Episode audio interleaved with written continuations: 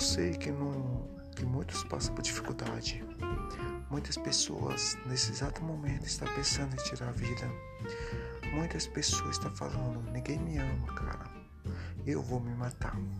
Não, não pensa assim porque Deus te ama. Deus está contigo. Se alguém falou com você que você não presta, essa pessoa não merece o respeito. Não ouve essas pessoas que elas te querem botar para baixo. Ouve a Deus, que Deus é o nosso Pai, é o Todo-Poderoso e sempre vai estar com você, não importa o que você esteja passando.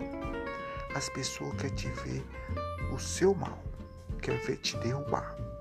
Então ouça, reze, joelho no chão e pegue. Deus me proteja, me livre dos mal.